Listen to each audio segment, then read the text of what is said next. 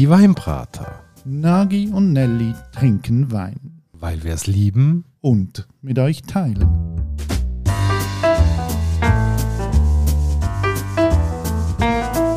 Hoi Nagi. Gianelli. Und hallo liebe Hörerinnen und Hörer zu einer weiteren Folge von der Weinbrater Weiterbildungswoche. Eine Woche lang reden wir über alles, was auch noch mit dem Wein zu tun hat.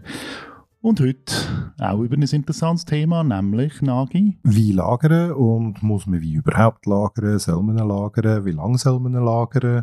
Wie tut man lagern? Gibt es ganz viele Fragen, die sich da auftun können. Ja, und wenn es um die Lagerung von Wein geht, dann wir zwei ja völlig unterschiedliche Voraussetzungen Nagi, oder? Also ich lebe in einem Mehrfamilienhaus, dort habe ich so einen normalen Mehrfamilienhauskeller und dort steht das Gestell drin von Ikea und dort liegt mein Wein. Wie sieht es bei dir aus? Ja, ich habe den Naturkeller von meiner Großmama, wo in Stein gehauen worden ist, äh, feucht und dunkel ist und dort liegt ein Teil von meinen Fläschchen rum. Ja, und was ist jetzt besser? Weil ich glaube, so eine Situation, wie ich sie habe, das haben vielleicht noch viele, dass sie jetzt halt da nicht das Glück haben, irgendeinen naturbelassenen Keller zur Verfügung zu haben. Ja, ich glaube, generell zu sagen, was jetzt besser oder schlechter ist, das lässt sich jetzt so nicht. Das kommt immer darauf ab, warum tust du einlagern und was für Wein hast du. Meiner Meinung nach sind wir in einer Zeit, wo sehr viel Wein so produziert wird, dass er eigentlich schon trinkreif, trinkbereit ist, ähm, gar nicht mehr eine grosse Lagerung braucht, weil die meisten haben immer noch das Gefühl, ja, wenn du Wein kaufst, dann musst du den lang weglegen und dann wird er besser. Aber ganz viele von diesen Weinen sind ja so produziert, dass sie einfach schon mal parat sind. Und das heißt, ich kann mir zwar noch gut zwei Jahre wegstellen, aber dann sollte man sie auch noch mal trinken. Ja, das gibt's. Und dann gibt's äh, wiederum Weine, ich sage jetzt mal eins Lageweine, äh, im speziellen, sagen wir mal die grossen Bordeaux-Weine oder äh, Burgunder oder von der Rhone die grossen Siras oder ein Barolo, wo man sagt, jawohl, dort lang weglegen, damit sich dort die Inhaltsstoffe, die dort drin sind, der Alkohol und ähm, das ganze Gemisch aus Trauben und Glycerin, die ganzen Verkettungen können zusammenfinden und so dann eine, eine Harmonisierung und eine Verbesserung von der Qualität kann erreicht werden, wo dazu führt, dass man eben ein komplexeres, ein reiferes Produkt hat, weil man unterscheidet ja auch ähm, bei dem Begriff Lagern, tut der Wein was ja als positiv angeschaut wird, oder tut er altern. Und wenn er altern tut, ist das eher eigentlich auf der negativen Schiene, weil dort sagen wir dann, Alterung ist Ausdruck davon, dass etwas schiefgegangen ist und äh, der Wein halt ähm, schlechte Bedingungen gehabt, was wir jetzt dann auch noch gerade könnten, dann anschauen. Gut, aber zuerst äh, werde ich mal dafür plädieren, dass man den Lagerungsbegriff ein bisschen weiter fassen, oder? Wovon wir ja jetzt ausgehen, ist, wir kaufen den Wein und dann trinken wir den irgendwann oder wir stellen ihn in den Keller für Monate, Jahre. Aber eigentlich ist das ja nicht die ganze Wahrheit, sondern schon, wenn der Wein produziert wird, wird er gelagert, weil er geht in Fässer rein, liegt beim Winzer im Keller und dort fängt eigentlich die Lagerung von einem Wein schon an. Und dann kannst du auch sagen, die Lagerung geht dann weiter, weil du bist vielleicht beim Winzer, gehst noch dort einkaufen oder wenn du zum Weinhändler gehst, dann ist der Weinhändler dort noch einkaufen und dann ist ja der erste Teil der Lagerung kommt zum Keller raus, kommt in ein Transportmittel und muss nachher wieder an den nächsten Standort an. Dort kann es natürlich schon ein riesiges Thema sein, wenn du zum Beispiel mit dem Auto anfährst, gehst zum Winzer, ja, wenn es Sommer ist, dann solltest du vielleicht schauen, dass auch dort ideale Bedingungen sind, weil äh, wenn das Auto zu heiß wird, dann ist erhöhte Temperatur schon ziemlich das Schlimmste, was du einem Wein kannst antun kannst. Zusätzlich natürlich auch noch Lichteinfluss. Das sind etwa die zwei Faktoren, die massiv dazu beitragen, dass ein Wein eben nicht reifen tut, sondern altert. Und je nach Strecke, die man muss fahren oder nach persönlichem Fahrstil, kann es ja auch sein, dass der Wein noch ein bisschen durchgeschüttelt wird beim Transport. Also alles, was in der Flasche innen ist, bewegt sich. Darum, was man auch nicht machen sollte, ist gerade heichen und denken, juhu, jetzt trinke ich da mal gerade zwei Flaschen aus dieser Lieferung, sondern man sollte sie dann durchaus noch ein bisschen stehen. Also bis zu drei Wochen, sagt man, braucht eigentlich der Wein, um sich vom Transport wieder zu erholen. Das Phänomen nennt sich Bottle Shock auf Englisch, weil das ganze Zeug durchgeschüttelt wird, Bestandteile so ein bisschen durcheinander geraten und die dann auch wieder müssen zusammenfinden Das ist aber eigentlich in der Regel eher schon bei älteren Weinen der Fall, dass sie dann, ähm, wenn man sie gerade wieder auftun, in der Regel einen qualitativen Verlust haben und dann sich über die Zeitdauer wieder zusammenfinden wie du sagst, nach drei Wochen. Und jetzt stelle ich die bei mir im Keller rein und auch dort gibt es ja so ein paar Sachen, wo man vielleicht ein bisschen sollte drauf schauen, unter welchen Bedingungen dass dann der da kann. Da gibt es jetzt ein paar Bereiche, gehen wir mal auf die ein. Also das eine ist einmal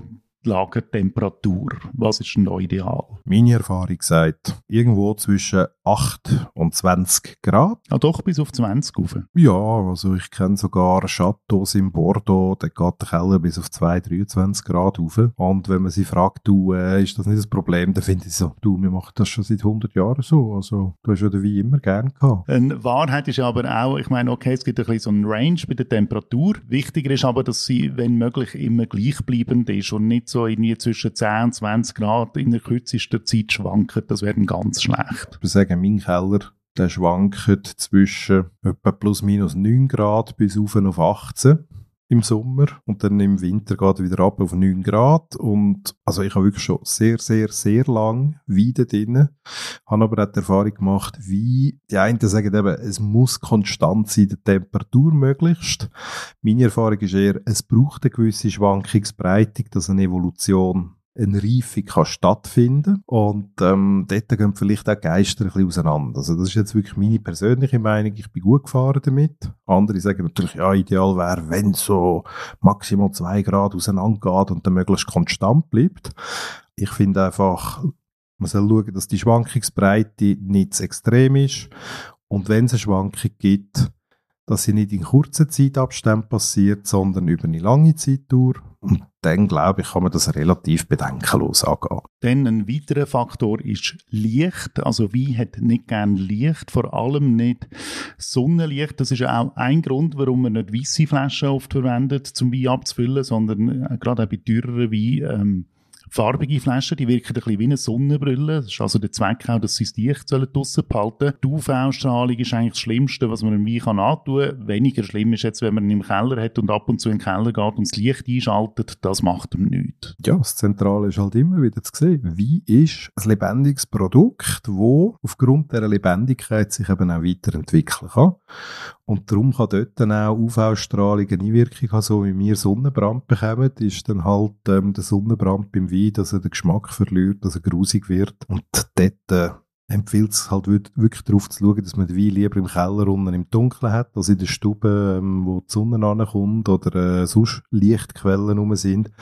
Und ich glaube, in dem Zusammenhang können wir auch gerade sagen, eben, Temperatur und Licht sind zwei sehr wichtige Faktoren. Der dritte, der dazukommt, und das erfüllt auch einen guten Keller, wäre dann eigentlich die Luftfeuchtigkeit, die vorherrscht. Dort sagen wir ja, die sollte im Idealfall so ein bisschen zwischen 75 und 85 Prozent betragen. Sollte sicher nicht zu feucht sein. Es kommt auch noch ein bisschen darauf an, was für eine Korken hat man jetzt auf dem Wein drauf. Also wenn es ein Schubverschluss ist, ist es vielleicht ein bisschen weniger anfällig. wenn es ein Korkverschluss ist, ein Kork reagiert halt dann auf die Umstände. Und wenn es jetzt zu feucht ist, kann es natürlich sein, dass der Kork von da verschimmeln ansetzen, die Etikette dann auch verschimmelt und das ist ja durchaus ein Problem, das du kennst in deinem Naturkeller, oder? Also es gibt Etiketten, die sich dann langsam ein bisschen auflösen. Dem begegne ich halt einfach so, meine Flaschen werden in Haushaltsfolie eingewickelt und dann habe ich die abgeschirmt gegen Feuchtigkeit und kann sie dann trotzdem liegend lagern, sodass ich die Flaschen aufeinander legen und nachher nicht irgendwie ein Wort Etikette verreissen tut, wo ich es nicht möchte, wenn ich eine Flasche rausnehme und das sie so relativ gut geschützt. Aber im Grundsatz bin ich eigentlich der Meinung, lieber lieber einen Keller, der feuchter ist als einer, der zu trocken ist, weil wenn der Kork nicht genug Feuchtigkeit bekommt, kann es sein, dass er sich zusammenzieht, dann kommt mehr Sauerstoff dran, als der, der in der Flasche drinnen ist von der Füllung. Und dann kann es dort dann eben zu einer übermäßigen Oxidation, also Sauerstoffzufuhr kommen und dann auch wieder ähm, entsprechend eher Alterungs- als Reifetöne rufen. Ein letzter Faktor ist, der Wein wird einfach seine Ruhe haben, der wird ruhig liegen. Also was vielleicht nicht so eine gute Idee ist, ist, wenn das Weingestell gerade neben der Waschmaschine steht, wo dann vibriert und tut und so und das ganze Weingestell durchschüttelt, also vielleicht lieber in andere Ecken vom Keller reinstellen. Grundsätzlich zusammenfassend können wir sagen, behalten im Dunkeln, schauen, dass er nicht zu warm hat, geben genug Luftfeuchtigkeit und lernt ihn ruhig liegen. Natürlich kann man gewisse Weine, die andere Verschlüsse haben als ein Korken, auch stellen. Ähm, sei das bei einem Drei- oder bei einem Chromverschluss. Und es muss nicht immer jeder Wein gelagert werden, aber dort, finde ich, lohnt sich dann auch mal eins der Austausch mit dem, wo euch den Wein verkauft. Wenn ihr beim Winzer sind, vielleicht den gerade selber fragen. Und dann kommen wir schon mal eine erste Einschätzung über und kaufen euch doch, wenn es geht, gerade sechs Flaschen. Dann kann man das über eine längere Zeit anschauen. Und so auch durchaus spannende ähm, Entwicklungen eben verfolgen. Genau, das ist ja auch ein Grund, warum dass man Wein lagert. Er soll sich entwickeln und in dieser Entwicklung kann er unterschiedliche Stadien annehmen und das finde ich noch ganz interessant. Es kann also sein, dass man manchmal einen Wein aufmacht, so nach zwei, drei Jahren, einfach aus Gewunder und dann ist das total sauer und fast ungenießbar und dann denkt man, ja gut, äh, ist jetzt mit dem etwas falsch oder so und dann warten wir noch mal ein paar Jahre, nimmt noch mal eine Flasche führen und dann kann er plötzlich im perfekten Zeitpunkt sein. Also es ist halt einfach ein lebendiges Produkt und darum ist es umso spannender, manchmal auch zu schauen, wie sich das Produkt weiterentwickelt, auch wenn es natürlich manchmal ein bisschen nervt, wenn man dann teure Flaschen Wein gekauft hat und dann eine aufmacht und sie dann gerade nicht genießbar ist. Es ist genauso toll, eben vielleicht die Erfahrung zu machen, ah, am Anfang, es ist zwar okay, aber es holt mir nicht ganz ab und plötzlich kommt der Moment, wo die Flasche, wie sagt man so schön, singen tut und dich dann völlig umschwirrt und du ähm, wirklich happy und zufrieden mit dem Glas da sitzt. Bis jetzt sind wir einfach davon ausgegangen, wir lagern den Wein irgendwie im Keller. Es gibt ja auch noch alternative Möglichkeiten, oder? Also eine ist, man hat jetzt halt nicht so einen idealen Keller, dann gibt es natürlich auch Firmen, die einem das anbieten, dass man bei ihnen ein Weinlager kann mieten kann. Da zahlt man dann natürlich dafür ein bisschen etwas, aber dafür weiss man, ist in guten Händen. Die andere Möglichkeit, die es auch noch gibt, ist, man kann sich natürlich einen Weinklimaschrank kaufen, wo man nachher auf eine Temperatur einstellt, ähm, wo dann konstant ist und so eigentlich kann sicherstellen, dass der Wein konstant bei guten Bedingungen gelagert wird. Ähm, das ist natürlich einerseits interessant, wenn man jetzt nicht gute Lagerbedingungen hat. Andererseits, ja, es ist halt dann ein Kühlschrank, es sauft halt Energie. Ein Vorteil hat der Weinkühlschrank. Man kann eigentlich den Wein rausnehmen und er ist immer gerade schon in der richtigen Temperatur zum Trinken und man muss nicht wie beim Weisswein manchmal noch schnell eine halbe Stunde in die Tiefkühler rein tun, bis man kann loslegen kann. Ja, und das wäre die Folge zum Thema Weinlagerung. Es kommt die ganze Woche noch weiter mit weiteren Folgen zu verschiedenen Themen. Hört doch einfach morgen wieder rein, würde uns freuen. Macht's gut. Und tschüss, Nagi. Ciao, Nelly.